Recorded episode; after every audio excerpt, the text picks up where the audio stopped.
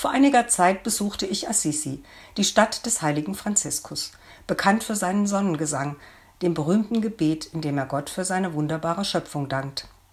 Für Bruder Sonne und Schwester Mond, für Schwester Wasser und Bruder Feuer, für alles, was Mutter Erde uns schenkt. Angesichts dessen, was gerade mit Mutter Erde passiert, wird mir da ganz mulmig zumute. Bruder Feuer wütet ganze Landstriche nieder. Schwester Wasser lässt Brücken und Häuser einstürzen. Menschen sterben in den Fluten. Gleichzeitig vertrocknen ganze Landstriche. Menschen hungern, weil sie nichts ernten können. Irgendwie scheint die ganze Welt aus dem Gleichgewicht geraten. Und nun sind Erde, Menschen und Klima in der Krise.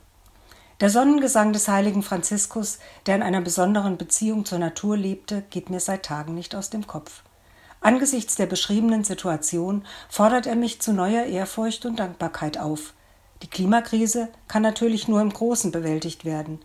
Dennoch trägt jeder von uns Verantwortung für die Lebensgestaltung in seinem Alltag. Vielleicht können Sie und ich wenigstens hin und wieder einen kleinen Beitrag dazu leisten. Wie heißt es in einem Lied?